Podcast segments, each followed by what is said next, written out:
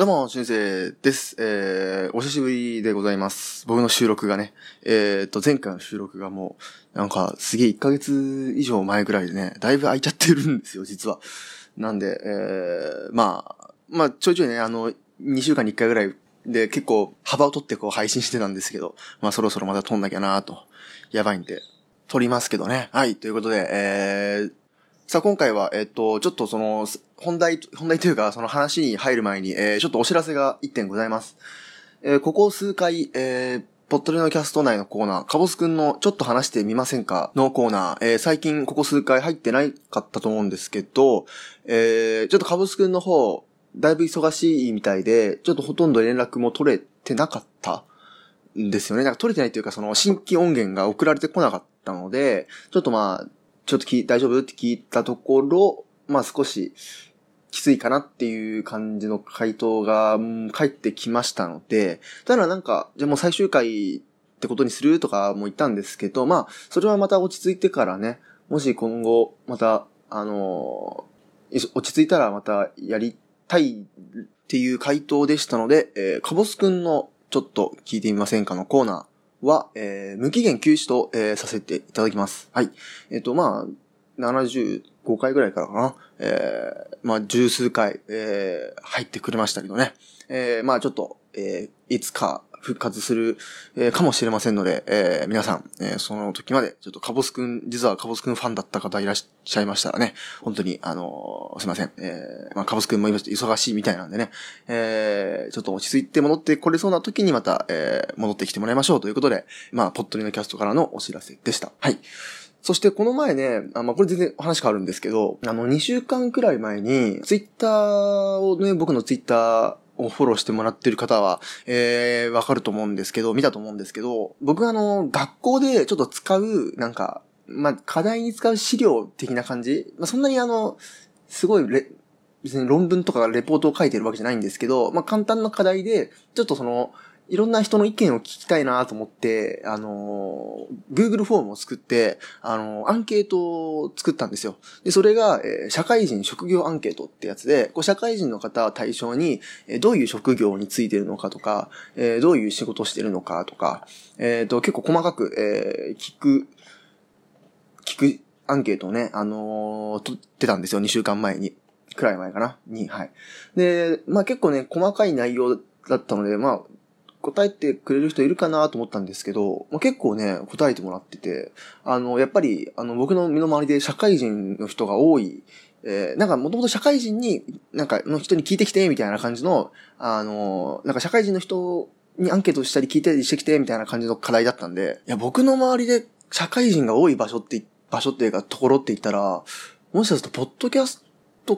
界隈の人かなとか思って、えー、まあ、今回このアンケートをちょっとね、実施してみたんですけど、もうね、結構、えー、答えてもらってですね、あのー、まあ、一個一個は紹介しま、しませんけど、まあ、全体的に、あの、見ると、あ、こういう職業があるんだなとか、えー、あ、こういうことやってるんだ、みたいなのがね。まあみんな名前を書いてもらってないんでね、誰だかわかんないんですけど、まあ多分、ポッドキャストを聞いてくれてる方だと思うんですけど、ほとんど。えー、まああとたまにね、あの、ポッドキャスターさんとかであの、自分の職業を公開してる人が書いてたりして、あ、これあの人かもしんねえとかもあったんですけど、まあほとんどわからない、誰か。はい。んですけど、まあ結構いろんな、あ、仕事、もう皆さんバラバラでね、いろんな仕事をされてるみたいで、あこんなのもあるんだとか、これ大変そうだなとか、えー、ね、いろいろ、あの、参考になりました。あの、その、なんか、結果はね、あの、無事、ちゃんとまとめて提出できたんですけど、本当にあの、協力してくださった方、ありがとうございました。はい。結構記述が多かったんですけどね。で、あの、最後の質問の項目に、これから就活を迎える人へ伝えたいことっていう項目があったんですよ。で、そこ、まあ、実は、実は必須じゃなかったんですけど、まあ、これちょっと難しいかなと思って。うん、必須じゃなかったんですけど、まあ、皆さん書いてくださってて、あのー、これがなんだろう、なんだろう、なんか就活生応援番組とかだったら、めちゃめちゃためな、ためになる感動の、感動のっていうかすごい、なんつうの、応援メッセージみたいになる、いい、すごい皆さん、あのー、熱く書いてもらってて、本当にあの、メッセージとして、すごいいい、あの、なんつうの回答をいただけたんで、本当にありがとうございます。はい。この一番最後の部分が一番特に良かったですね。はい。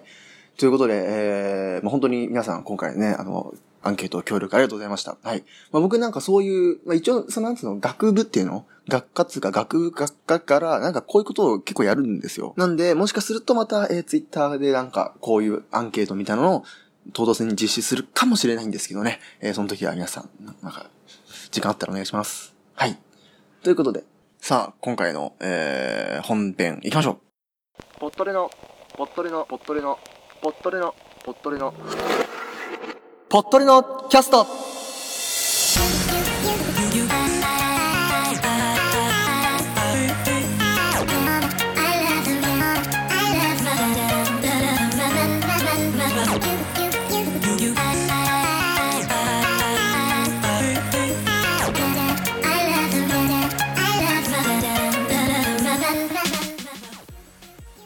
この番組は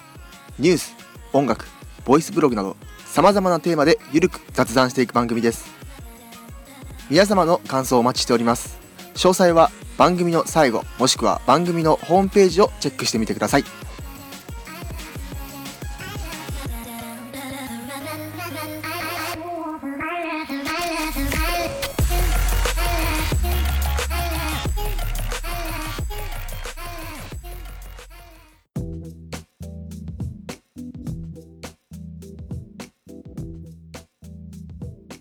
さあ、えー今回はですね、えーボイスブログをしたいと思います。えーこまあ、今日収録してるのは実は12月3日なんですが、その1ヶ月前の話ですね。えー11月の頭にですね、えっ、と、まあ、毎年恒例みたいになっちゃってるんですけど、あの、今年もあの、文化祭の話をします。はい。まあ、今までと違うのは、今年からは大学の話です。はい。高校、今までね、高1、高3とね、あの、文化祭の、なんか、なんかみんな聞きたいかどうかよくわからないけど、とりあえず、あの、どんなことがあったかっていうのを報告して、まあ、たまにね、なんか懐かしいみたいな、あの、学校の文化祭懐かしいみたいな、たまに意見を、えーもらったりするんですけど、あの、まあちょっと、なんか、僕があったことをつらつら喋るだけの回でございます。はい。えーっと、まあね、大学ということで、まあちょっとね、11月の、まあ、うちは初めの方に数日やったんですけど、まあほとんど大学がその辺ですよね。はい。で、あのー僕らは、えーサークルでね、えーステージを出したんですよ。で、僕はまあなんかちょいちょい言ってるんですけど、こう、あアナウンスっていうかなんか映像を作ったりとか、えーちょっとラジオっぽいことやったりとか、そういう放送系の、えーサークルですので、結構ポッドキャストをね、やってると、こう、なんか近しいものを僕は感じでやってるんですけど、で、ステージを、まあその時は、文化祭の時は僕らはステージを作って、えーステージ企画をやるという、まあ、のが毎年のなんか、えー、なんつうの、伝統みたいな感じになってて、で、なんか最終日にはなんか自分たち主催で、こう、なんかアームレスリング大会とか、風船飛ばしとかをやるらしいんですよ。で、僕らはそれを、まあ、準備して、えー前々からね、で、練習してやってたんですよ。で、最初初日、それ最終日で、その最初の数日は、えっ、と、ステージ企画ということで、それぞれが考えたステージ上でのバラエティ企画みたいなのをやる。あとなんかクイズ大会、他のサークルの人たちを呼んでクイズ大会をするとかもあったんですけど、僕はね、えっ、と、絵、絵しりとり的な、なんか絵の伝言ゲームみたいなのを企画作って、まあ、あの、やりました。で、えっと、他のなんか友達が立てた企画とかに、えー出演してみたいな感じで言われて、えー例えばイントロクイズ出たりとか、えーなんか、い、なんか、維新伝心ゲーム出たりとか、大喜利出たりとか、クイズ出たりとかもしてたんですけど、で、なんか、それぞれみんなこう、それぞれの企画で罰ゲームとかも用意してくるんですよ。で、僕は、激辛ペヤングとか、ピルクルに野菜ジュースを混ぜたやつとか、あとなんかすげえ苦い、苦い、苦い青汁とかをたくさん飲まされましたね、僕は。あのね、いや青汁とかも、なんか青汁結構そんなに苦い苦いって言われる割には結構耐えられる苦味だったんですけど、それよりも、あの、ピルクルに野菜ジュース混ぜたやつの方がめちゃくちゃまずかったです。激辛ペヤングもね、まあ辛いってだけで、そんなに、まあ僕らの激辛ペヤングにデスソース入れてたんですけど、まあ辛いってだけでそう、耐えられるっちゃ耐えられるんですよ。なんですけど、あの、ピルクルに野菜ジュース入れるのは、マジで、ひどい。やってみてください、みんな。ひどいのが食べたかったら。ってな感じで、まあ単純にバラエティ企画をやるみたいな感じの、僕らはずっとそんな感じなんですよ。で、最終日は、えー、他のサークル呼んで、えー、まあ大会、アームレスリング大会をそこで開く。そしてその後に、えー、フィナーレとして、こう、まあ、風船をね、飛ばすっていう企画があったんですが、最終日なんと、雨が降りましてですね、えー、その企画全部なくなりました。はい。なんで、あの、せっかく、まあ、練習とかも、リハーサルとかもしてきたんですけど、まあちょっと残念でしたね。これは最終日。えー、雨が降っちゃってね。こう、もう、なんつうの？学園祭の実行委員からもうやめてくださいと。うん。って言われて、まあ、お昼過ぎに、えー、まあ、ステージをね、下げたわけですよ。いやー、ちょっとね、結構さ、残念でしたね。うん。来年はできるといいんですけど。でも、ね、僕らはそれで、まあ、ステージをやって、まあ、俺も、あの、なんつうの、結構、喋ったりとか、その、クイズ大会、その、他のサークルの人たちを呼んで行うクイズ大会の司会をやってね、あの、問題出したりとか、あの、まあ、全般喋るの全般やってましたよ、MC とか。うん。なんでね、まあそういうのは結構楽しかったですけどね。はい。まあ、そうですね。でもまあ僕もね、大学 1, 年 ,1 年生で、あの、学園祭どんなのかよく分かってなかったんでね。でもね、あの、本当に自分のとこ、特に僕はいろんな企画出たりとか、機械いじったりするのも僕の役割だったんで、結構その、他のとこに行けなくてね。で、もうお昼ご飯買ったぐらいですね。本当はなんかいろいろあったんですよ。他の団体のね、やつ。なんか、サバゲー愛好会が、こうなんか、レーザーエアガンツのモデルガンみたいなのを撃てるみたいなやつとか、なんか、アーチェリー部が、この、アーチェリー、アーチェリーつのうん、アーチェリー体験させ、させてくれたりとかね。とか、結構いろいろね、あの、物珍しい、物珍しいね。なんならあの、麻雀部がね、あの、模擬ジャンスをやってたりとか、いろんなね、行きたい、行ってみたいところがたくさんあったんですけど、もう完全にね、全、全日、もう毎日自分のとこ付きっきりでですね、全然お昼ご飯くらいしか買えなかったですね。うん。お昼ご飯をなんか、ケバブとか、あの、回って、で、すぐまた自分たちのところに持ってくるとか。だからそんな感じで僕は結構もう忙しく動いてたので、本当になんだろう、楽し、楽しめた楽しめたんですけど、その、他のなんかグループのものを楽しめたかって言われると、まあ、そんな、そんなって感じでしましたけどね。まあ来年はもうちょっと楽しめたらいいかなとか思うんですけど、ね。皆さん大学とか行ってた方は、なん、やりましたかね？こうやっぱ大学の文化祭はそのサークルとか入ってない人は関係ないから、もう4日間休みとかになってて、僕の友達とかももう全然、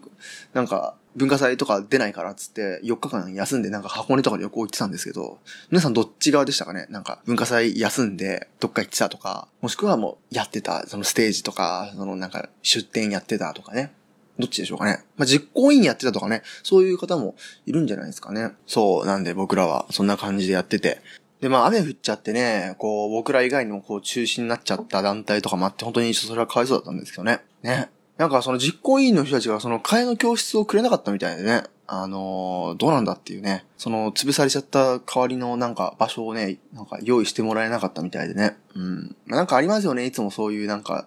なんかそういうなんか運営との戦いがね。なんかね、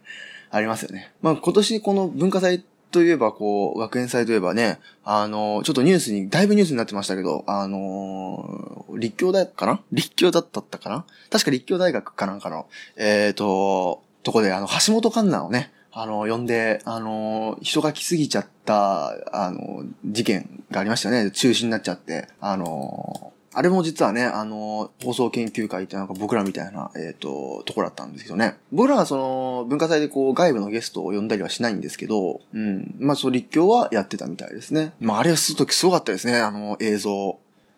う、バーって人来て、そりゃでもね、橋本環奈見れるってなったら、いやー、それは、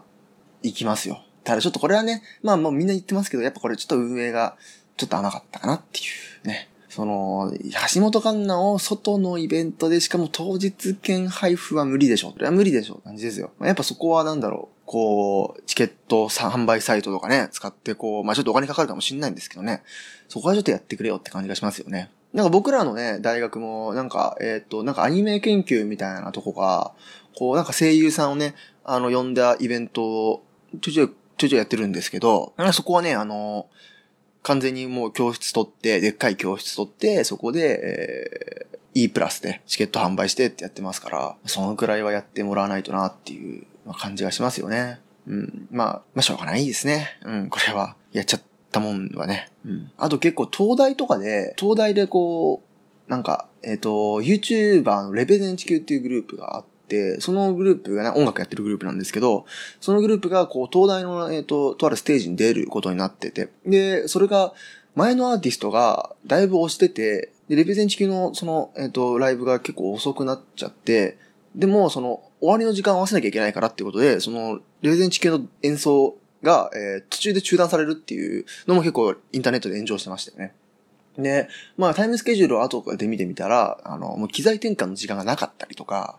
あの、前のアーティストの推しをもうずっと、なんだろう、推してんのをずっとこう止めなかったとか、いろいろ運営がやっぱ見通しがなかったんじゃないかなっていう、まあことがね、ポロポロ出てきたんで、うん、やっぱこうね、やっぱり全然ね、あのもうそんな学生だけでやりますから、あの、そんなの、なんつうの、ほとんど大人の人たち関わってこないんで、やっぱその辺は、なんだろうね、ちゃんと、見通しができるようなね、団体じゃないとね、こう、外部の人呼んだりとかね、しちゃいけないと思うんで、まあ僕らは呼んでないんですけど、うん。まあ僕らもね、呼んでない、呼ぶのかな？ちょっとよくわかんないんですけど、うん。あのー僕らの大学は、えっ、と、そういうアーティストとかもさ、もうもちろん来たんですけど、そういうのは全部、こう、実行委員が、えー呼んでるんで、こう、サークル単体で呼んだりはしないんですよね。なんで、まあ、こういうことはなかったんですけどね。ただ、あのーなんつうの、ちょっと、うちの、なんつうの、グループ、あの、サークルのステージの横が、そのなんかア、アーティストの人たちのなんか、裏入り口みたいになってたらしくて、僕らのステージの横、普通にアイドルの人とか、アーティストの人がバンバン横通ってて、あ、なんかいるみたいな。なんかね、あの、裏、そのステージの、なんかね、メインステージ、そういうアーティストがライブするメインステージの、なんか、裏が僕らのステージだったんですよ。ちっこい。で、なんか、もう完全に音とか、そのメインステージの圧倒的な機材とかに負けてたんですけど、その、なんだろう、搬入というか、なんつった搬入じゃねえな、そのなんか、裏から入る、ステージ裏から入る通り道が僕らのステージの横だったんで、なんか普通に派手な衣装のアイドルとか、アーティストとか、なんかめっちゃかっこいいなんか人とか、すげえ通ってましたよ、横。ということで。えー、まあね、えーこんな感じの、えー、まあ文化祭でした。まああの皆さんもね、まあ大学の文化祭とかってね、なんか結構簡単にこう、行けたりしますから。まあ、まあ、シーズンちょっと終わっちゃいましたけど、来年文化祭シーズン、皆さん、どっかの大学ね、なんか、で、こう、その、有名な大学、まあ僕らの近くだと、えー、農大がね、あの、収穫祭やってたりとか、えー結構有名な、あのー学園祭ありますのでね、えーぜひ行ってみてください。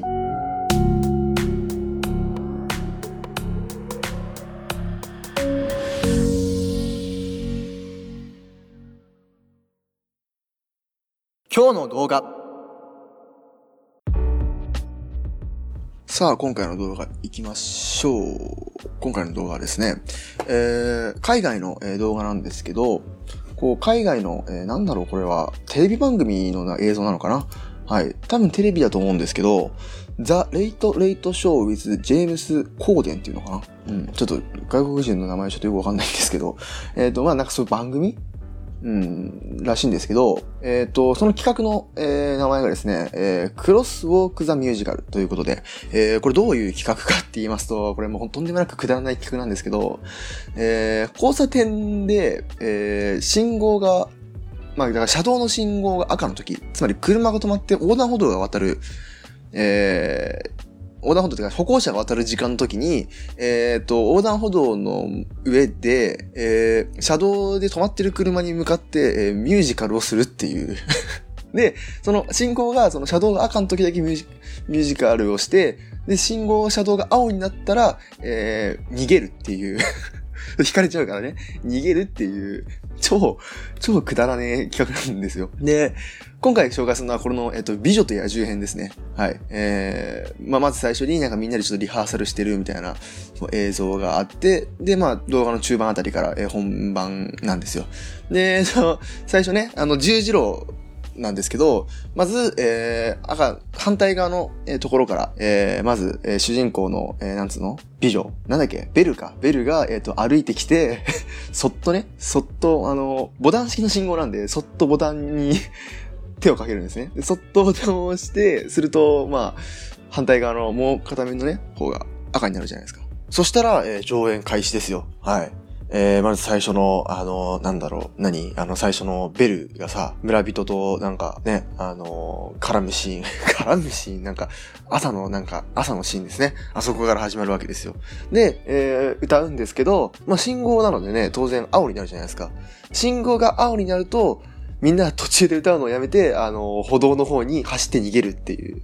そういう そういう動画です。惹かれないように。するっていうシリーズです。で、また信号が赤になるのを待って、赤になったら次はあのガストンのシーンとか、で、その次また、それもまたね、あの、信号が青になったら走って逃げるんですけど、で、その次また赤になったら、次は、えー、その、美女と野獣の、あの、なんつうの、シーン、ラストシーンとか、そういう風に、どんどんあの、信号が変わるごとに、こう、次のシーン、次のシーンって言って、えー、一本歌い切るっていう、そういう動画でございます。はい。えー、とてつもなく、えー、くだらない、いやでも、いいですよね。この海外だからできるこ、このなんだろう、破天交換。これをテレビでやってるらしいですからね。まあ、その、何のテレビかよくわかんないですけど、すごいですね。あんまり、まあ、日本ではない企画ですよね。なんで、はい、ぜひ見てみてください。そしてですね、このシリーズ、えー、まあ、なんか YouTube にね、多分上がってるんですよ、なんか公式で。テレビで放送したものっぽいんですけど、公式でも上がってて、で、これ美女と野獣以外にも、えー、なんだろう、別の、なんつうの、ミュージカルでもやっててですね、えっ、と、なんとご本人コラボみたいなこともやってるみたいでですね、えー、グレイテストショーマンに、えー、を多分公開された時に、おそらくそのコラボスペシャルみたいな感じで、えー、このクロスウォークザミュージカルの、えー、グレイテストショーマン版を、えー、やっててですね、この時は何や、何やったのかな？なんかグレイテストショーマンじゃない別の、えー、なんかミュージカルもやってたんですけど、まあグレイテストショーマンの、えー、曲もやってました。この時に出演してたのが、主人公のヒュージャックマンと、そしてザック・エフロン、そしてゼンデイヤも、えー、出てたみたいですね。いや、そりゃね、いきなり車運転してて、ね、ザック・エフロンとかヒュージャックマン目の前に出てきて、しかもいきなり歌い出したら、それはめちゃくちゃね、嬉しいですよね。ということで、はい。えー、今回紹介するのは、えー、クロスウォーク・ザ・ミュージカルの、えー、美女と野獣バージョン、ビューティービーストバージョンでございます。パワーニュース。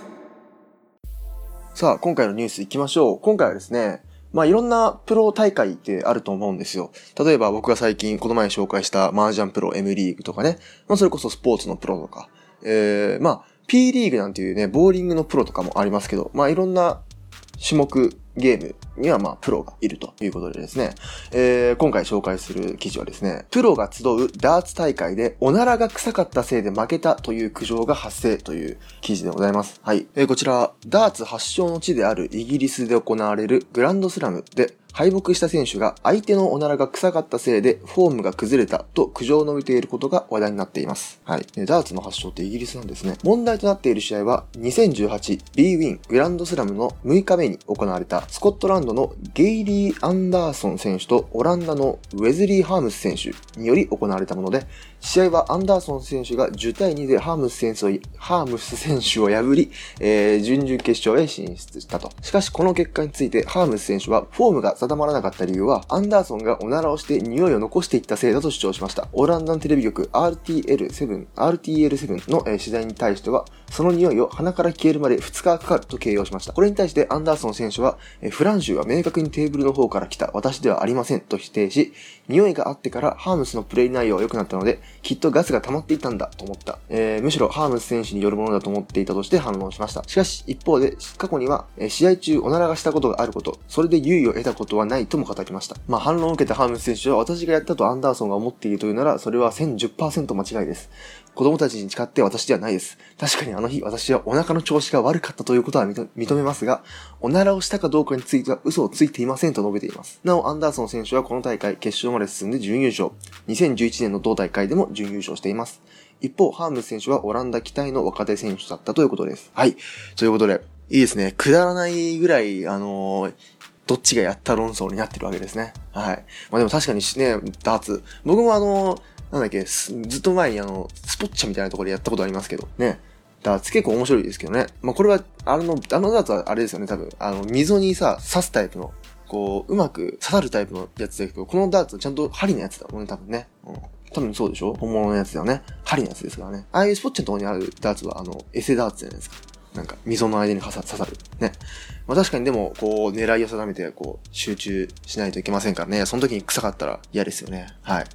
まあ、あの、完全にやったやってないですけど、これに関してはもう、あの、どうやっても結論は出ませんからね。はい。まあ、しょうがないけど、ね、運が悪かったですね。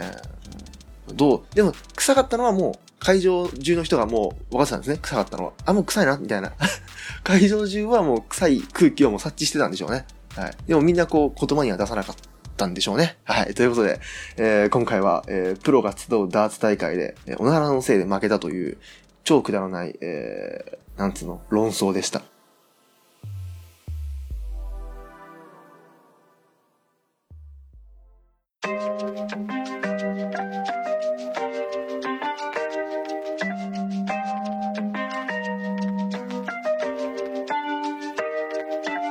さあ、今回いかがだったでしょうか？本当に更新時期が遅れて本当に申し訳ございません。ちょっとこれからも気をつけたいと思うんですけど、忙しいゆえにちょっといろいろちょっとバタついててですね。はい。まあちょっと次回の、あの、次回お話しするんですけど、ちょっとめんどくさい問題もなんか起きちゃったのでね、ちょっとその辺の話また今度話したいと思います。この番組では皆様からのご意見、ご感想を募集しています。Google フォームまたはメールから送ってください。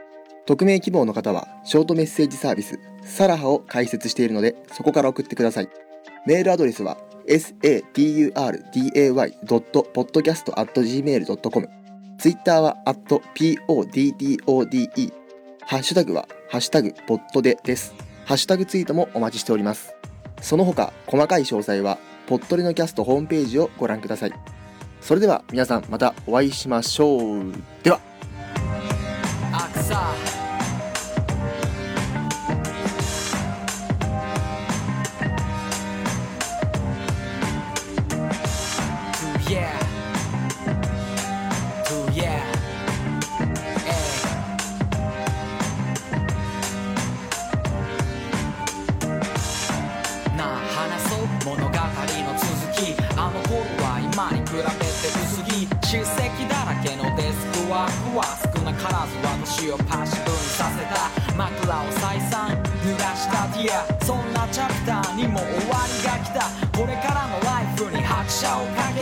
けるトラックの上だけが草のアベニュー Feeling ネガティブなマインド